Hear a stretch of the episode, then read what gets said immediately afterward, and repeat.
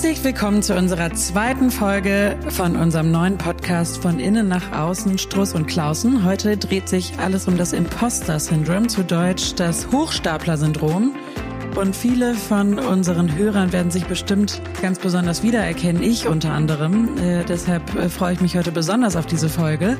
Und ich interviewe heute Ranghild Struss unsere Gründerin und Partnerin von Struss und Klausen und Johann, an den denken wir ganz fest, aber der ist jetzt in einem Kundeninterview und ähm, genau, und vielleicht wird das auch gleich ganz klar, warum wir beide uns über das Imposter-Syndrom unterhalten und Johann da vielleicht gar nicht so sehr äh, betroffen ist. Ranghild, erklär uns doch mal, was ist denn eigentlich das Imposter-Syndrom? Also du hast es ja schon auf Deutsch gesagt, das Hochstapler-Syndrom beziehungsweise der Hochstapler-Komplex. Und was sich dahinter verbirgt, ist die Angst aufzufliegen, weil man eventuell gar nicht so viel kann, wie das Außen von einem annimmt oder wofür man vielleicht auch Feedback bekommt. Also es ist eigentlich immer die Angst, äh, ja, so ein bisschen im Versagen ertappt zu werden, weil man irgendwie so einen inneren Glaubenssatz davon hat, dass man gar nicht so viel leisten kann oder so schlau ist oder so schön ist, wie das Außen es einem spiegelt. Also da fühle ich mich ja direkt schon äh, total ertappt. Also ich bin auf jeden Fall ein Kandidat für das Imposter Syndrome. Ist das denn echt? Also bin ich wirklich Hochstapler oder fühle ich mich nur so? Was ich dir sagen kann, ist aus unseren Klienteninterviews, aus unseren Beratungen, dass in 99,9 Prozent der Fällen die Leute von diesem Gefühl geplagt sind, es aber im Grunde genommen im Realitätsabgleich vollkommen irrelevant ist, weil das, was die Leute können, einfach in 99,9 Prozent der Fälle ausreicht. Und es ist vor allen Dingen auffällig, dass ein Imposter-Syndrom vor allen Dingen eben einen negativen Blick auf dich selbst beinhaltet. Also ein Glaubenssatz über dein Können, der überholt oder einfach nicht der Wahrheit entspricht. Und äh, deshalb, glaube ich, ist es ganz wichtig, sich damit mal innerlich so ein bisschen auseinanderzusetzen. Woher kommt das? Jetzt heißt es ja auch von innen nach außen. Deshalb äh, fangen wir immer im Innen an mit unserer Analyse. Woher kommt das eigentlich, dass ich mich so fühle und entspricht das überhaupt der Realität beziehungsweise hat das überhaupt Relevanz? Ne? Weil was wir feststellen ist, dass das Imposter-Syndrom auf jeden Fall dazu führt, ähm, dass du dich in deinen eigenen Möglichkeiten begrenzt, ne? dass du vielleicht ein bisschen dann zu schüchtern bist oder dass du vielleicht manchmal dadurch auch zu dick aufträgst. Also jetzt nicht du, sondern ähm, je nach Temperament jemand, der das Imposter-Syndrom hat. Es gibt natürlich, und das ist davon ausgenommen, Leute mit vielleicht psychologischen oder psychiatrischen Ausprägungen oder Auffälligkeiten, die vielleicht irgendwie, keine Ahnung, besonders narzisstisch oder so veranlagt sind. Da kann es natürlich schon manchmal sein, dass die in ihrem Selbstbild in der Außendarstellung ein bisschen übertreiben, aber die haben ja dann meistens auch gar nicht so das Gefühl zu blenden. Wie äußert sich denn das Imposter-Syndrom ganz konkret? Also wenn unsere Hörer jetzt sich selber fragen, hm, habe ich das denn eigentlich auch? Woran, woran würde ich das an mir merken? Also es gibt ja je nach Temperament eine ganz unterschiedliche Ausprägung davon. Ne? Es gibt zum Beispiel auch ein Imposter-Syndrom von Perfektionisten. Also das denkt man ja immer gar nicht, weil die so einen hohen Anspruch haben und so wahnsinnig viel Leistung erbringen, dass einem das von außen zum Beispiel vollkommen ähm, seltsam vorkommt, wenn dann jemand äh, sagt, oh Gott, so viel kann ich ja gar nicht und Hilfe und hoffentlich wird nicht zu viel von mir erwartet.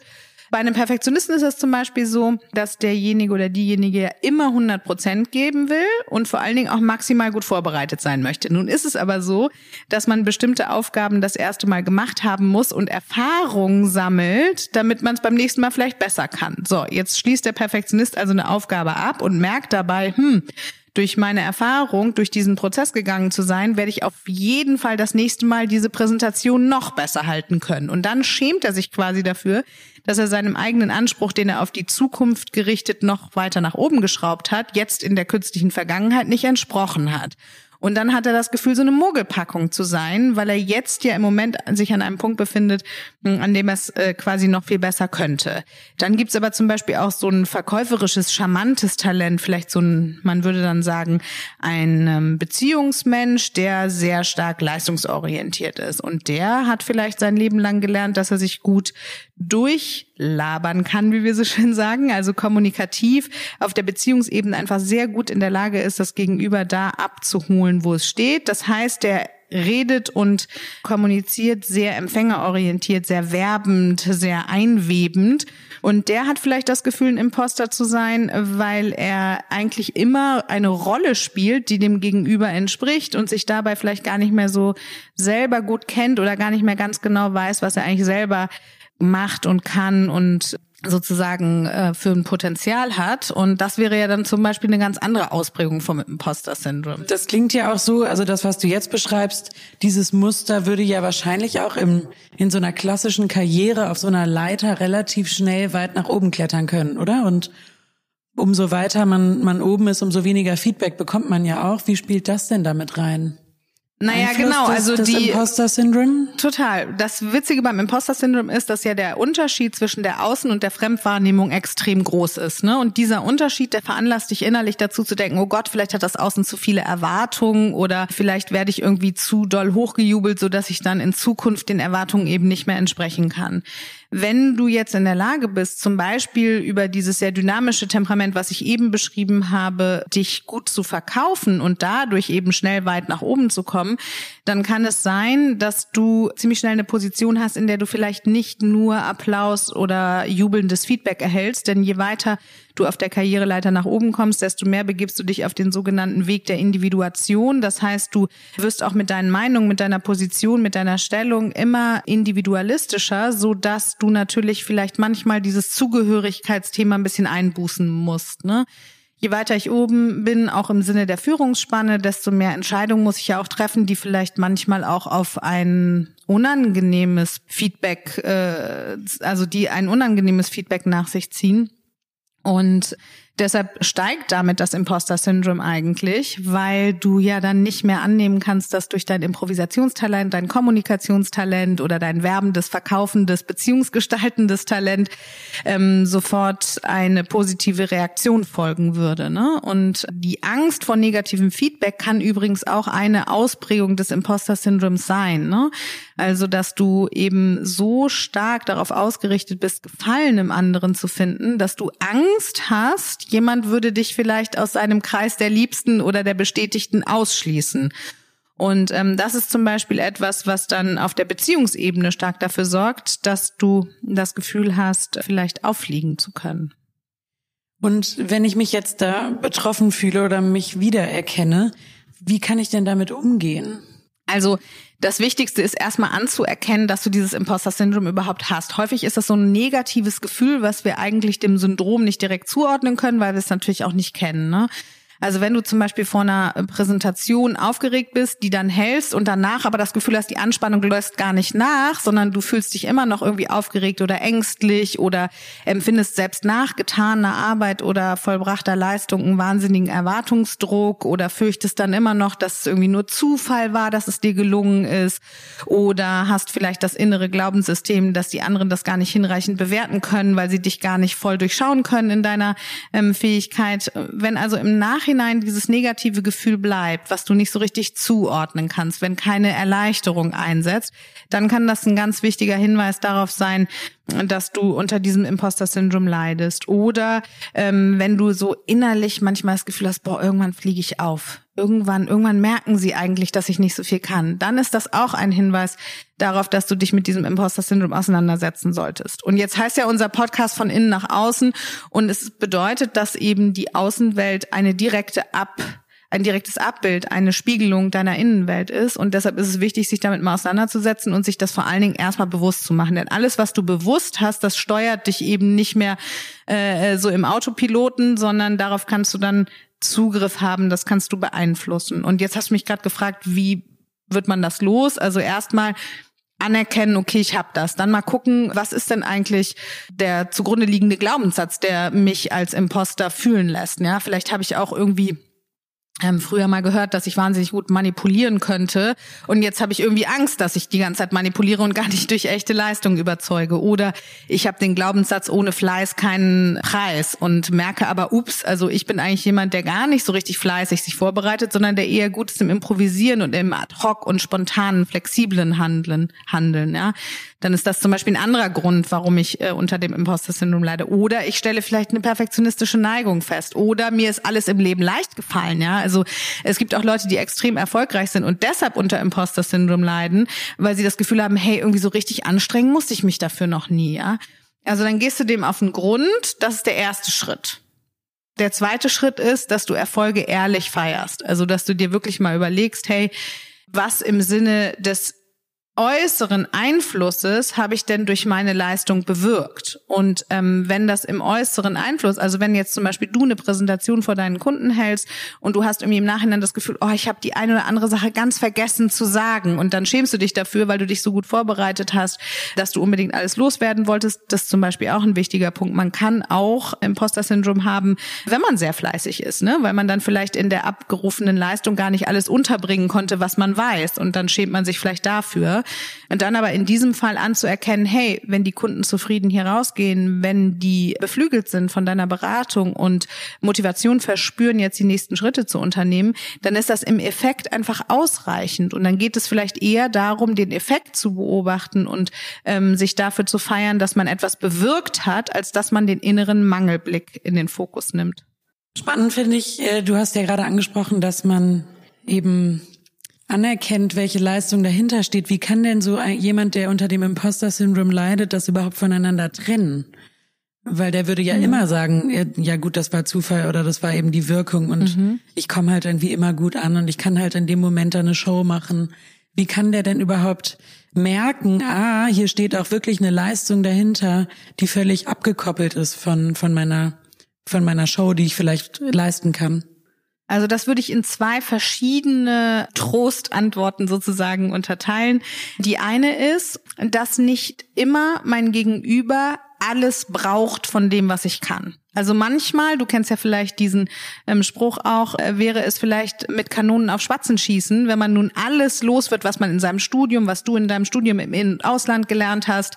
Es ist bedarfsgerecht, manchmal wesentlich sinnvoller, nicht alles abzurufen von dem, was man weiß und könnte, auch in Anbetracht der Zeit, in Anbetracht der Ressourcen. Das heißt, deine eine Frage oder die eine Antwort auf deine Frage bezieht sich darauf zu sagen, dass es weniger um die Eigenbeurteilung geht, sondern dass man lernt, positives Feedback anzunehmen und dem auch zu vertrauen. Also das bedeutet, dass man auch das Vertrauen in andere Menschen und auch in deren Potenzial und Können stärkt, insofern, als dass man ihnen einfach glaubt. Und das ist sowieso eine ganz wichtige Eigenschaft auf der Erfolgsleiter nach oben zu kommen, Feedback positiver Natur annehmen zu können. Das heißt, nicht immer den kritischen, bewertenden, abwertenden Blick auf das Urteil anderer oder auf die Beschreibung anderer der eigenen Leistung zu richten, sondern wirklich mal zu sagen, ah, wenn es sie freut, dann glaube ich denen das. Das ist die eine ähm, Antwort. Die andere ist mir ebenso wichtig. Wir leben in einer Gesellschaft, in der vor allen Dingen fleißige Anpassungsstrategien besonders gelobt werden, ja, in der man also sehr stark äh, sozusagen auf gute Noten und auf braves Vorbereiten und so weiter ausgerichtet ist. Und was daran so schlimm ist, ist, dass die Eigenschaften, die dich dazu beflügeln, vielleicht auch aus dem Stand eine Präsentation halten zu können oder jemand wahnsinnig von einer Zukunftsvision überzeugen zu können oder im Verkauf oder im Marketing oder im Vertrieb tätig zu sein und eben wahnsinnig gute Erfolgsabschlüsse zu haben, weil du so toll kommunizieren kannst, hm, die verlieren wir dadurch so ein bisschen aus dem Auge und achten sie nicht genug. Ne? Das sind Eigenschaften, die in unserer Gesellschaft vielleicht nicht mit so einer positiven Konnotationen versehen sind. Und deshalb ist das ist so was typisch Deutsches oder? Ja, also ist auf jeden Fall eine kulturelle Sache. Ne? In Amerika ist das ja ein bisschen anders, würde man sagen. Ne? So diese Tellerwäscher zum Millionär-Vorstellung, die ist ja sehr stark auf das werbende, außenorientierte, pragmatisch, street-smarte, intelligente ausgerichtet. Und ähm, bei uns ist das, wie gesagt, ein bisschen anders. Von daher ist eben die zweite Strategie, das abzubauen und dagegen anzugehen, ähm, nachdem man es für sich selber anerkannt hat, dass das so ist. Äh, die positiven Eigenschaften, die mich zu dieser Art des Arbeitens bringen, auch mehr wertschätzen zu können. Ne? Also eben einen überzeugenden Auftritt zu haben oder sich schnell Dinge aneignen zu können, das Leben leicht nehmen zu können und ähnliches. Oder auch für den Perfektionisten eben ähm, anzuerkennen, dass die Vorbereitung reicht und dass das gut genug ist, dass es nicht immer sozusagen zukünftig noch höhere Anspruchsniveaus geben muss, sondern dass die derzeitige Leistung offensichtlich im Effekt gut ist und dass alles, was ich an Talenten habe und mich hier hingebracht hat, eben genauso Wertschätzung verdient. Ähm, und dann ist es natürlich im nächsten Schritt wichtig, mh, sich vielleicht zu überlegen, hey, und was für ein ungenutztes Potenzial steckt denn auch da drin, ne? Weil wenn ich so ein negatives Gefühl habe, wir sagen immer, Emotionen sind erstmal nur Informationen. Und wenn du ein Gefühl hast, was dich nicht mit Freude versieht, sondern mit einer irgendwie, ähm, sagen wir mal, negativ gearteten Färbung, dann geht es vielleicht darum zu sagen, hey, hier macht mein Inneres von innen nach außen, mich darauf aufmerksam, dass mein Potenzial Entwicklungsbedarf hat. Ja, also dass mein seelisches, meine Persönlichkeit, mein emotionales oder auch kognitives System hier ungenutztes Potenzial sieht. Sonst würde ich mich nicht irgendwie komisch fühlen. Ja, und dann ist deshalb in der Bewältigung des Imposter-Syndroms total wichtig, sich zu überlegen, was könnte denn für eine Information da drin liegen. Ne? Vielleicht sagt mir mein Inneres auch, hey, toll, wie du hier eine Show machen kannst und toll, wie du dich verkauft hast, toll, wie du andere gelobt hast. Aber vielleicht gibt es ja auch noch auf der Sachebene Informationen, die du ein bisschen fleißiger lernen und vorbereiten könntest. Ja, also vielleicht gibt es eben ungenutztes Potenzial auf der Ebene der Gründlichkeit, der Sorgfalt, der Gewissenhaftigkeit. Ne? Weil häufig sehen wir das auch in unseren Beratungen, dass die Leute besonders unter Imposter-Syndrom leiden, die innerlich noch nie an ihre Leistungsgrenze gegangen sind, weil sie sich eben so durchimprovisiert haben. Ne? Würden wir denen, oder jetzt, also wir in der Beratung, würden wir denen jetzt vielleicht ein inhaltlich besonders schweres und ein besonders lernintensives Studium empfehlen? Das kommt dann ganz darauf an, wie die motivationale Grundlage ausgeprägt ist. Also wenn ich wirklich erstmal mich damit beschäftigen muss, Disziplin zu erlernen, äh, dann würde ich das vielleicht nicht machen, weil wenn die Hürde zu groß ist und ich mich sozusagen nicht auf die bisher erworbenen Stärken von vielleicht auch manchmal spontan, flexibel, äh, improvisierend zu handeln verlassen kann, dann ist eventuell einfach der Brocken zu groß, ne? Und dann könnte das auch demotivierend dahingehend wirken, dass ich dann gar keine Lust mehr habe, mich damit zu beschäftigen ähm, ein ganz wichtiges Vorgehen im in der Behandlung quasi des Imposter-Syndroms ist, auch realistische kleine Schritte gehen zu können. Nichtsdestotrotz ist es natürlich für jemanden, der eventuell sehr tatkräftig, street smart, äh, kommunikativ ist, der vor allen Dingen im Beziehungskontext sehr gut performen kann, nicht unwichtig, auch die Wissensbasis auf der rein faktischen Informationsebene auszubauen. Ne? Also auch einen, sagen wir mal, eher fachlichen Expertenstatus zu erreichen, weil beides zusammen zusammen natürlich eine wahnsinnig tolle Kombination ist. Ne? Aber das gilt nur für die Leute, die sich quasi im Imposter-Syndrom oder mit dem Imposter-Syndrom quälen, weil sie das Gefühl haben, ihr Potenzial auf der kognitiv, sachlich, wissenschaftlich, akademisch oder intellektuellen Ebene noch nicht ausgenutzt zu haben. Also gibt es auch Leute, die jetzt sagen, ja, das habe ich, ähm, fühle mich voll erkannt und stört mich null. Ja, das ist ja schön, dann ist es kein Problem.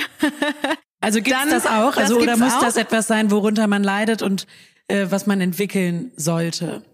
Nee, also ähm, äh, wenn du das hast, dann ist aber eigentlich so, dass dich ein negatives Gefühl dazu veranlasst, das zu haben. Ne? Also Imposter Syndrome heißt immer, uh, Hilfe, ich habe Angst, eine Mogelpackung zu sein, ich habe Angst aufzufliegen. Also da ist schon ein Stress oder Angstmoment oder ein Unwohlsein mit drin. Wenn du das nur ein ganz bisschen hast und damit spielerisch umgehen kannst, weil du denkst, ja, macht ja nichts, mein Talent hat mich bis hierhin getragen und wird schon auch weiterhin gut gehen, dann bist du nicht besonders gefährdet durch dieses Gefühl. Ne? Also dann ist es kein begrenzender Glaubenssatz, dann ist es kein begrenzendes Gefühl, sondern ist es eins, was du vielleicht mit einem Augenzwinkern und einem Lächeln wahrnimmst. Aber was ich nochmal sagen wollte zu diesem äh, ja, Tipp, dann eben ein Expertenstudium oder eine Ausbildung zu machen oder sich weiterzubilden, das äh, trifft eben, wie gesagt, nur auf eine bestimmte Gruppe von Leuten zu, die das das Imposter-Syndrom und die Angst haben, aufzufliegen. Mm, wenn ich jetzt zum Beispiel ein sehr perfektionistisches äh, Temperament bin und ähm, das Gefühl habe, über Kontrolle und Vorbereitung die Angst aufzufliegen einzugrenzen oder eingrenzen zu können, dann führt das manchmal auch dazu, dass ich ehrlich gesagt ein bisschen ins Burnout gerate, ne? dass ich irgendwie kein Ende finde, dass ich nicht erkenne, wann gut gut genug ist. Und quasi da geht es eher um eine sagen wir mal, Persönlichkeitsentwicklung in der Form, als dass ich Frieden mit mir schließe, ähm, als dass ich ein bisschen lerne loszulassen, als dass ich eben auch bisschen großzügiger mit meinem eigenen Anspruch mit mir werde, ne? So. Also da ist es dann ganz wichtig, die Außenperspektive noch ein bisschen mehr mit einzubeziehen, um so einen kleinen Realitätscheck vorzunehmen. Und da geht's dann eben eher darum, dass man am Selbstvertrauen arbeitet, ne? Weil das Gefühl von innerer Sicherheit kann ich zwar auf der einen Seite erreichen, indem ich noch und noch und noch mehr lerne und quasi Kontrolle über die Wissensbasis erreiche. Das sollte ich aber immer auch um den Aspekt der inneren Selbstsicherheit, des Vertrauens in mich, des Vertrauens in Beziehungen und in die Welt ähm, ergänzen. Es klingt so ein bisschen so, als hätten so Menschen mit Imposter-Syndrom vielleicht auch ein Selbstwertthema, oder kann man das so pauschal nicht sagen? Also es geht nicht im Generellen darum, dass man sagen würde, ein Mensch mit Imposter-Syndrom hat einen guten oder einen schlechten Selbstwert im Sinne der Selbstliebe. Aber im Teilbereich des Vertrauens in die eigenen Fähigkeiten gibt's da auf jeden Fall bei jedem, der Imposter-Syndrom hat, ein kleines Feld, über das es sich mal lohnt nachzudenken und wo man vielleicht noch so ein bisschen justieren könnte, um den Blick auf sich selbst weniger kritisch und angstbesessen, sondern mehr positiv und im Vertrauen zu gestalten. Ich muss irgendwie hier parallel, während du diese ganzen spannenden Inhalte uns darlegst, ähm, muss ich irgendwie parallel die ganze Zeit an Schauspieler und so Showbiz-Menschen denken. Ich weiß gar nicht, wie ich darauf komme, aber oft in Interviews von so sehr erfolgreichen Schauspielern hört man doch, oh, eigentlich, wenn ich dann mal bei einer, so einer Talkshow eingeladen bin, denke ich immer, was wollen die eigentlich von mir hören? Und eigentlich kann ich doch gar nichts. Und zufällig habe ich irgendwie so eine super Ausstrahlung oder sehe irgendwie toll aus oder komme irgendwie gut, mhm. gut rüber auf der Bühne. Die könnten ja jetzt so über dieses, diese Vorbereitungsmethode, die du uns gerade geschildert hast, eigentlich gar nicht so richtig was machen. Also gehen wir mal davon aus, die haben ihren Text mhm. gelernt. Da ist es ja sehr viel nicht messbares, mhm. eine Aura, die irgendwie gut ankommt beim Publikum. Also du Was sprichst würde man ganz, denen sagen? Du sprichst ganz viele verschiedene Punkte an, die super sind, weil ähm, diese messbare Komponente des Bewältigens ist ja eine, bei der wir sozusagen eine Kontrollillusion haben. Ne? Also das ist das, was wir beeinflussen können. Das ist wie wenn ich eine Schraube wirklich festziehe, weil ich noch einmal rumdrehe, dann weiß ich irgendwie sicher, das Ding hält. Und hier sprichst du jetzt an, dass eben die Kontrolle über Sachinhalte nie, nie, niemals ausreichen wird, um dich wirklich gut zu fühlen mit dem, was du tust. Also egal wie viele Bücher du lesen wirst, es gibt immer jemanden, der hat mehr gelesen als du.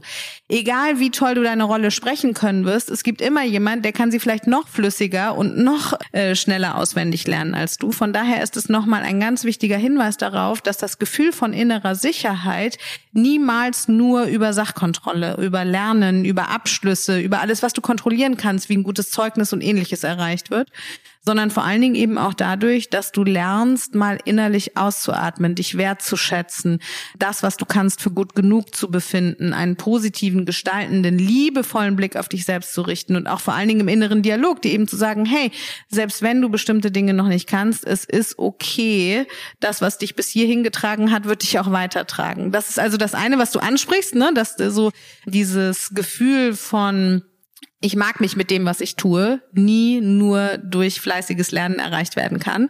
Aber das natürlich auch eine wichtige Komponente darstellt. Das Zweite, was ich dazu noch sagen wollte, ist, dass, finde ich, für mich selber, das auch ein großer Trost ist zu sehen, selbst wahnsinnig erfolgreiche im Sinne von was weiß ich international erreichbar äh, äh, Reichweite oder von Geld oder von Macht oder von Ruhm oder von Schönheit oder wie auch immer gesegnete Leute haben trotzdem das Gefühl eine Mogelpackung zu sein ab und an ja das ist hier etwas was jeder kennt äh, man schämt sich so ein bisschen für das, was man denkt, nicht zu können, was die anderen nicht von einem sehen. Ne? Und Scham ist ja häufig so ein Gefühl, was wirklich im Dunkeln stattfindet. Und deshalb finde ich das ganz wichtig, dass du das ansprichst, dass selbst Leute, von denen wir von außen denken, Mensch, die haben doch alles, die können doch alles, die müssen sich doch so super fühlen, dass selbst die einen Teil im Innen haben, der eben im Dunkeln steht, ne? Einen, über den sie nicht reden, einen, für den sie sich schämen, einen, der ihnen Angst macht. Und darin ähneln wir uns eben alle. Und das ist auch noch in der Bewältigungsstrategie des Imposter-Syndroms ein ganz wichtiger Inhalt, zu erkennen, dass es uns da allen ähnlich geht. Und noch eine Sache.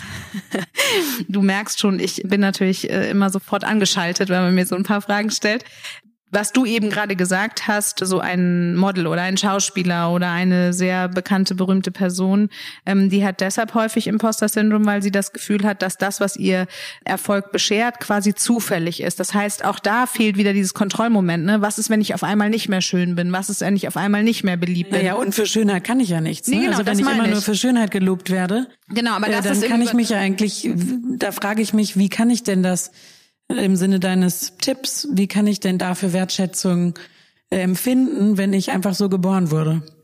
Also eine Brücke des positiven Gefühls ist ja immer Dankbarkeit, also eben das nicht schlecht zu machen und zu sagen, oh Gott, es ist zufällig und es kann mir genommen werden, sondern wenn ich dankbar bin für das, was ich habe und das dann aber eben in dem Moment, wo ich es nicht weiter kontrollieren kann, ich meine, ich kann natürlich Sport machen und mich gut eincremen und was weiß ich auch immer, aber wenn ich das Gefühl von Kontrollverlust habe, dann setzt ja das Imposter-Syndrom eigentlich ein, ne? Und das in so einem Geschenk des Lebens dann auf der anderen Seite zu ergänzen durch Selbstliebe, Selbstvertrauen, Selbstwert in alle anderen Bereiche meines Seins, ist eine wichtige Voraussetzung, um das Imposter-Syndrom zu bewältigen. Aber auch hier sieht man Teile oder sagen wir mal ein Bestandteil des Imposter-Syndroms ist, dass man dazu neigt, und das machst du ja mit diesem Zufallsprinzip von Schönheit oder Sportlichkeit oder was auch immer, Erfolge extern zu attribuieren, also sozusagen das gute Faktoren zuzuschreiben, die außerhalb unserer Macht liegen und das Schlechte intern zu attribuieren, also das, was ich nicht kann, sozusagen auf mich selbst zu beziehen. Und deshalb ist es eben ganz wichtig, ähm, im Gefühl der Dankbarkeit oder im Gefühl der Selbstachtung zu verstehen, dass nicht alles Gute von außen kommt, alles Schlechte von innen, sondern dass man gerade durch die Entwicklung eines positiven inneren Dialogs und eines guten Selbstwertes, eines Eigenlobs auch eben die Dinge intern positiv zuschreiben kann. Kennst du dieses Imposter-Syndrom auch von dir selber? Du bist ja jetzt nun wirklich sehr gelobt dadurch, dass du so jung gegründet hast und so wahnsinnig äh, hier so was Tolles aufgebaut hast und Marktführer und was nicht alles für Titel äh, du jetzt schon schmückst und wo du überall eingeladen bist. Kennst du dieses Gefühl auch von dir selber? Auf jeden Fall. Also womit ich gerade am Anfang meiner Karriere zu kämpfen hatte, war, dass ich ja sehr jung war und dass immer sozusagen meinem jungen Alter zugeschrieben wurde, dass ich vielleicht gar nicht können könnte, was ich vorgebe zu können. Und wir hören ja vor allen Dingen die Kritik besonders negativ, der wir in Teilen selber zustimmen. Und damals hatte ich wahrscheinlich auch Angst, hey, ähm, vielleicht erwartet man zu viel von mir gemessen an meinem jungen Alter so, ne? Was auch noch ein ganz wichtiger Punkt ist, ist, dass das was wir tun, ja nicht messbar ist. Also ich kann nicht sagen, ah, ich mache jetzt irgendwie ähm, fünf Meter erfolgreiche Beratung oder zwei Kilo Mut spreche ich zu oder ne so ein Kubikmeter Motivation habe ich überreicht oder so. Also das, was ich hier tue und das Innen ist eben ein unsichtbares komplexes System. Ja, das kann man eben nicht ähm, äh, sozusagen in einer Röntgenmaschine auf der Ebene der Zahlen, Daten und Fakten erfassen. Und diese Nichtmessbarkeit der Dienstleistung im Sinne der Weichheit, im Sinne der Unsichtbarkeit, die führt natürlich schon dazu, dass ich immer wieder sehr viel Mut aufbringen muss, auch in meinen Präsentationen, das, was ich analysiere, gepaart mit eben dem, wie ich mir selber eine Meinung darüber bilde, und zwar nicht im Sinne der Bewertung, sondern im Sinne der Beschreibung, ähm, nach außen zu vertreten. Und das ähm, dafür gibt es keine Beweisführung. Und immer dann, wenn wir keine faktischen Daten von richtig und falsch, keine Kategorien von so ist es gut oder so ist es schlecht haben, weil es eben nicht messbar ist, dann schlägt das Imposter-Syndrom besonders zu. Und da bin ich eben sehr herausgefordert, eine gute Mischung zu finden. Auf der einen Seite selbstkritisch zu sein, um mich auch professionell weiterzuentwickeln und auf der anderen Seite aber nicht zu selbstkritisch zu sein, sondern Vertrauen in meine Intuition, in meine Erfahrung und in mein Wissen zu entwickeln. Und das ist häufig ein schmaler Grad. Also ich habe ähm, auch vor Vorträgen manchmal Angst, dass ich vielleicht nicht gut genug bin oder dass die Leute in der Erwartungshaltung ähm, an mich mich eingeladen eingeladen haben und dass ich der vielleicht nicht entsprechen kann, weil die sich vielleicht auch geirrt haben. Ne? Wobei das auch, und das muss man auch sagen, das ist ein Teil von Imposter-Syndrom, auch eine bestimmte Überheblichkeit hat, ne? Weil wenn man ständig denkt, irgendwie so, naja, und die, die sind quasi ähm, nicht voll im Bilde über meine Fähigkeiten, dann erhebt man sich ja auch ein bisschen über andere Leute, ne? Und so merkst du, ist das Imposter-Syndrom ein sehr komplexes System, auch im Sinne der Beziehung, die ich zu mir und zu anderen habe. Und ich glaube aber, dass eben dieser weichere Umgang mit sich selbst und der respektvolle Umgang mit dem Feedback anderer dahingehend, dass man ihnen auch zutraut, dass sie einem dieses positive Feedback vollen Wissens geben, ein guter Weg sein kann, kann, um da vielleicht ein bisschen mehr Frieden reinzubringen. Ja, und vielleicht noch so ein kleiner für unsere Hörer, so ein kleiner Insight aus dem Hinterstübchen, was hier eigentlich gar nicht für die Öffentlichkeit bestimmt ist, aber Oha. Ranghild ähm, hat auch in der Vorbereitung zu diesem Podcast häufig gesagt, Mensch, und habe hab ich denn überhaupt genug zu erzählen? Wahrscheinlich lachen sich jetzt die meisten Hörer kaputt. Aber da würde ich auch sagen, stimmst du mir zu, das hat auch was mit Imposter Syndrome zu tun, dass du ja objektiv würden wahrscheinlich 98 Prozent. Ja objektiv gibt es nicht, das stimmt. Von innen Aber wahrscheinlich würden, würden äh, sehr viele Leser äh, und Hörer, die uns auf unterschiedlichen Kanälen ähm, verfolgen, sagen, dass besonders viel Inhalt von dir kommt. Und äh, das, da hast du ja äh, einen, einen blinden Fleck, wenn ich das so sagen darf. Hat das auch was mit dem mit deinem selbst diagnostizierten Imposter-Syndrom zu tun? ähm, also zum Glück merkt man ja im Podcast nicht, wenn jemand rot wird. Vielen Dank für dieses Lob. Das ist auch übrigens ein ähm, Anzeichen dafür, dass man leichtes Imposter-Syndrom hat, dass man sich vielleicht für Lob dann auch ein bisschen schämt, weil man irgendwie immer Angst hat, dem dann in Zukunft nicht gerecht werden zu können. Und dieser Druck, der ist jetzt auf jeden Fall bei mir spürbar. Das kann ich ganz klar sagen. Jetzt kommt noch mehr Inhalt. Für mich ist es so, dass jedes Gespräch ja jetzt so wie mit dir hier und auch in der Vorbereitung ähm, neue Gedanken anregt. Ne? Und ich habe häufig so dieses Gefühl, dass in dem Moment, wo man etwas getan hat, äh, ja innerlich der Horizont hoffentlich noch ein bisschen weiter geworden ist, so dass ich das Gefühl habe, beim nächsten Mal könnte ich es noch besser machen. Das ist ein Teil meines Imposter-Syndroms. Und ein anderer Teil ist, dass ich ganz häufig das Gefühl habe, von dem, was ich eigentlich weiß, nicht alles losgeworden zu sein. Und dann komme ich mir Deshalb wie eine Mogelpackung. Frau Struß besonders schnell. Entschuldigung. also auf jeden Fall ist das ein Grund, warum ich dann häufig das Gefühl habe, so ein bisschen eine Mogelpackung zu sein. Das liegt ähm, nicht daran, dass ich jetzt in allen Bereichen einen schlechten Selbstwert hätte, sondern das liegt daran, dass ich das Gefühl habe, nicht alle Karten von denen, die ich eventuell auf der Hand habe, gezeigt zu haben. Aber das eben gar nicht in böser Absicht, sondern einfach, weil man ja dieses Gespräch auch nicht so vorbereiten kann, dass man jeden einzelnen Satz plant, sonst wäre es ja ein bisschen unnatürlich. Ja, und eben, also es entwickelt sich und auch ich habe da natürlich dran zu arbeiten, habe aber manchmal auch Angst, ich weiß nicht, hm, ob das der ein oder andere Hörer oder die Hörerin kennt, dass wenn ich mich sozusagen zu sehr versöhne mit dieser Kritik, die ich mir innerlich selbst entgegenbringe, dann habe ich manchmal Angst, dass mein Ehrgeiz darunter leiden würde und dass ich dann eventuell nicht mehr anspruchsvoll genug mit mir wäre. Und so, ähm, ja, versucht man da, glaube ich, immer wieder so in diesen schmalen Grad zwischen Selbstzerfleischung und übertriebener Zufriedenheit zu gehen. Jetzt bist du ja auch Führungskraft und hast hier einige Berater, die du, die du ausbildest und entwickelst und mit denen du eben zusammenarbeitest. Wie gehst du denn mit, äh, mit Mitarbeitern, also Beratern um, die offensichtlich dieses Imposter-Syndrom haben? Du hast ja schon geschildert, unser Job ist nicht so richtig messbar. Deshalb ist das natürlich hier eine große Gefahr, dass man in diese Fallen tappt und irgendwie, ja, wenn positives Feedback kommt, das vielleicht auch gar nicht so, gerade am Anfang, wenn die Erfahrung noch fehlt als Berater, dass man das gar nicht so sehr annehmen kann. Wie gehst du da als Führungskraft mit um?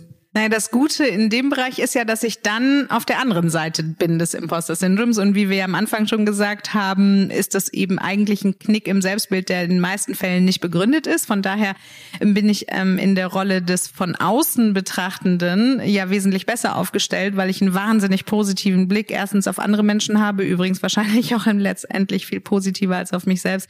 Und vor allen Dingen natürlich unser Team, das weißt du ja selber, einfach ein Sammelsurium an großartigsten Menschen mit den tollsten Fähigkeiten ist. Und da sehe ich meine Aufgabe vor allen Dingen darin, eben genau diese Überwindungsmechanismen des Imposter-Syndroms, die ich vorhin angesprochen habe, mit meinen Kollegen zu erlernen. Das heißt, für den Feedback-Mechanismus zum Beispiel, mm, dass ich manchmal auch ein bisschen paradox interveniere und dann einfach sage, ja, also du bist der Meinung, dass ich zu dumm bin, dir hinreichend gutes Feedback zu geben oder dass meine Fähigkeiten nicht ausreichen, um deine einzuschätzen oder was genau willst du mir jetzt eigentlich sagen? Und so eine paradoxe Intervention Intervention führt meistens zu einem kleinen Lacher und auch Humor ist ja häufig eine sehr gute Brücke, um ähm, selbstzerfleischende Gedanken mal so ein bisschen aufzulockern. Ne? Das ist eine Sache. Die zweite Sache ist, dass wir Feedback-Mechanismen, das kennst du ja auch, etablieren dahingehend, dass wenn man etwas Positives sagt, dass der andere das erstmal 20 Sekunden sacken lassen sollte und nicht sofort widerspricht. Aber da will ich jetzt ehrlich gesagt nicht vorgreifen, weil genau, du hast mir ja schon gesagt, ja dass eine, wir... Ich halte hier gerade ein kleines Schild hoch, weil ähm, ihr, ihr habt ja gehört, das Imposter-Syndrom wird bei Ranghild Struss bewältigt, indem sie ganz viele Inhalte ganz schnell rausschießt. Und ähm, es kommt tatsächlich noch eine Folge zum Thema Feedback. Ähm, aber ich wollte das schon mal schon mal einleiten und mal so ein kleines Schmankerl geben, weil das natürlich hier ganz gut reinpasst. Dann komme ich trotzdem nochmal zurück zu der Bewältigungsstrategien, die für unsere Kolleginnen und Kollegen äh, in der Überwindung des Imposter-Syndroms wichtig sind. Also wir verstehen ganz im Namen der Firma, die heißt ja Stroß und Klausen Personal Development, wir verstehen Persönlichkeitsentwicklung so, dass wir eben als Führungskräfte auch unsere Mitarbeiter darin begleiten, möglichst die Personen zu werden, die sie sein können und die sie sind und das vor allem auch wertzuschätzen. Und deshalb geht es für in der Begleitung unserer Mitarbeiter hinsichtlich des Imposter-Syndroms vor allen Dingen darum, ihnen beizubringen, sich selbst positiv zu betrachten, ihre Eigenschaften, die sie haben, diese unglaublichen Talente, weshalb wir sie ja auch eingestellt haben, wirklich wertschätzen zu können einen wertschätzenden, positiven Blick auf sich selbst zu richten. Und das machen wir auch, indem wir sie dann vielleicht manchmal ihre positiven Eigenschaften auch aufschreiben lassen und dem gegenübergestellt vielleicht eigene Entwicklungspotenziale. Und dann gehen wir das liebevoll an. Also wichtig ist da eben diesen sehr kritischen, bewertenden, abwertenden Moment rauszunehmen und eher im Beginnergeist auf sich selbst zu schauen und mit Freude dahin zu gucken, was man noch entwickeln möchte, aber eben nicht in der Abwertung dessen, was man schon kann, sondern mit dem Rückenwind dessen, was man schon kann. Hast du da vielleicht, das wäre doch ein guter Abschluss äh, dieser Folge, hast du da vielleicht so einen Tipp für unsere Hörer zu Hause? Wie könnten die denn mit diesem Beginnergeist mal starten? Mhm. Also was ganz wichtig ist, ist den positiven Blick auf sich selbst in der Form mal in den Fokus zu nehmen, als dass man wirklich sich Stift und Zettel nimmt und mal aufschreibt, wohin einen die Talente eigentlich bis hierhin gebracht haben. Und dann sollte man vor allen Dingen eben nicht schauen, äh, ah ja, was könnte ich noch machen und was hätte ich machen können und ne, so kritisch in der Vergangenheit zu wühlen, sondern wirklich zu sagen, hey, dass ich so toll improvisieren kann, dass ich so perfektionistisch bin, dass ich so begabt bin, dafür bin ich dankbar. Das ist der zweite Schritt, nachdem du also aufgeschrieben hast, was dich hierher geführt hat und welche einzelnen Talente, Stärken und positiven Eigenschaften das sind.